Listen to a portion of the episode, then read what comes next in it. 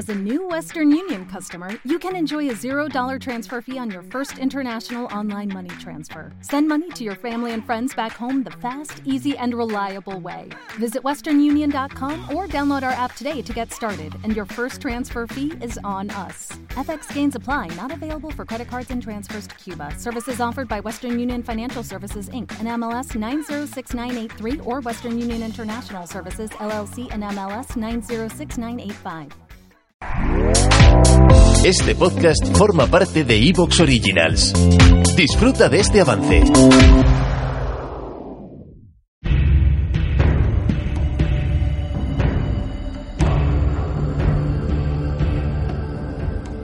Esta historia es fruto de la alianza entre la revista GTM y Noviembre Nocturno.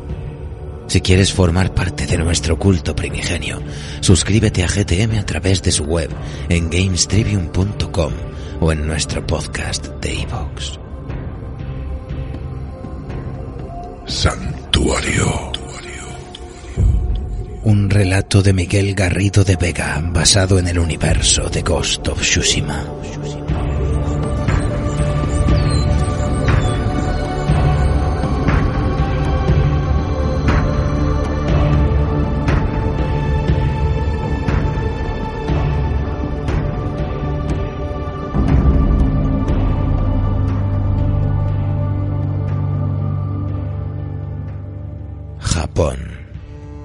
Año 1274. El temible imperio mongol invade la isla de Tsushima.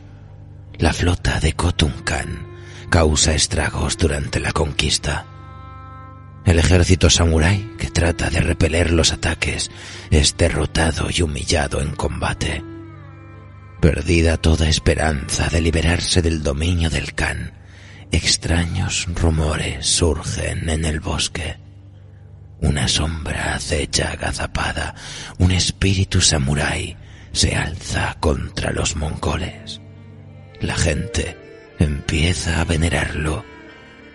Todos lo llaman por un único nombre. El fantasma.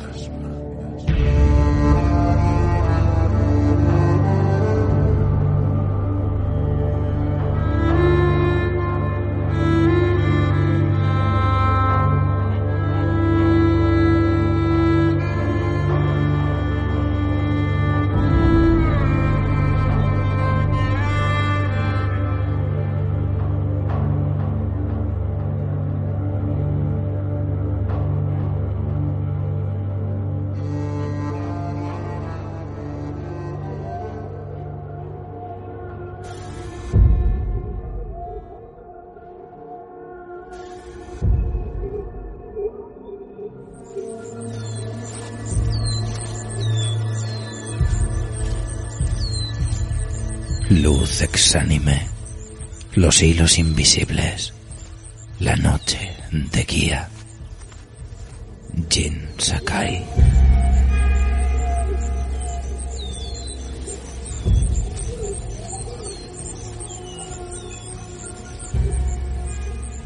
No hay música como la del viejo bosque de bambú. Nada se equipara al siseo del viento entre los árboles, al zumbido de las abejas junto al matorral, al canto de los zorzales reverberando en la foresta. No hay música igual. Y el chico lo sabe.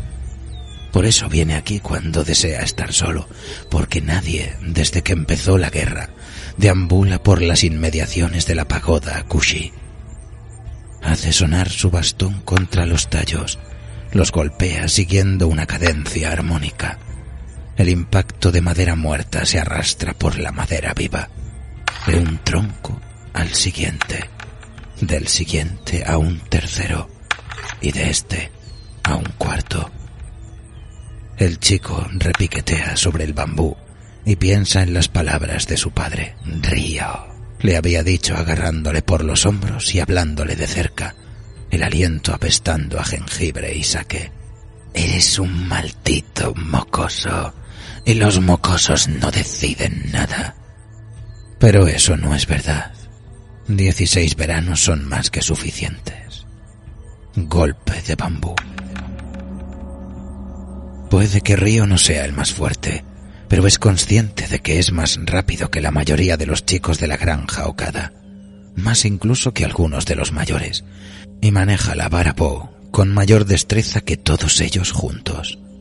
La última vez que se internaron en el cruce del arroyo para pescar, Río se cobró un total de seis carpas, tres veces más que ese engreído de Taqueo, el hijo del curtidor y su pandilla de cretinos. Golpe de bambú, golpe de bambú. Y aún así, cuando Río regresó a casa con el pescado, cuando se lo enseñó orgulloso a su madre, ésta se limitó a fruncir el ceño y secundar las palabras del padre. No te enfrentarás a los mongoles. No lo harás. No, no y no. No saldrás de esta granja mientras yo viva. ¿Quién te has creído que eres? ¿El fantasma? Había dicho su padre desde el jergón. Golpe de bambú. Golpe de bambú. Golpe seco de bambú.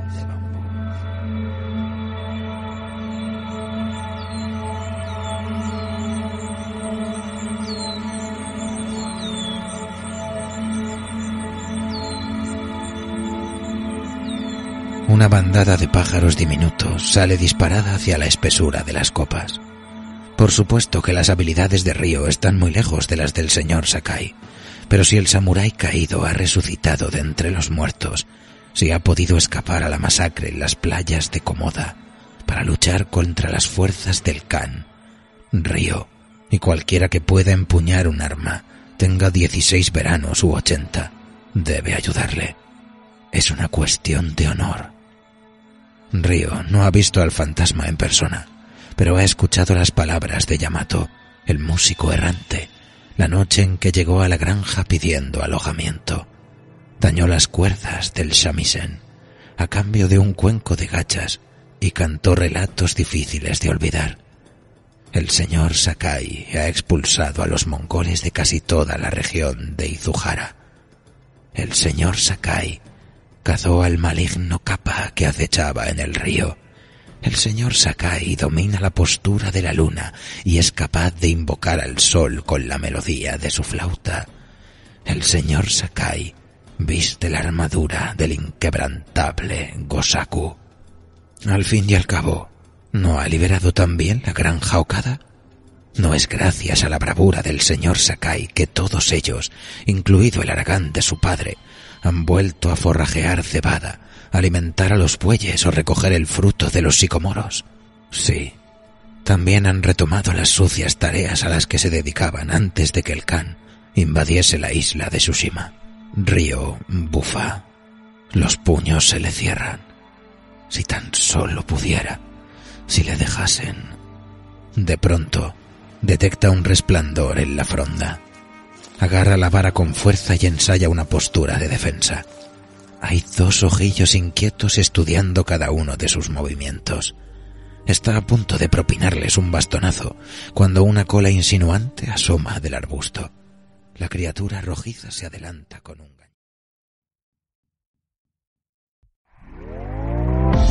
¿Te está gustando lo que escuchas? Este podcast forma parte de Evox Originals y puedes escucharlo completo y gratis desde la aplicación de Evox. Instálala desde tu store y suscríbete a él para no perderte ningún episodio.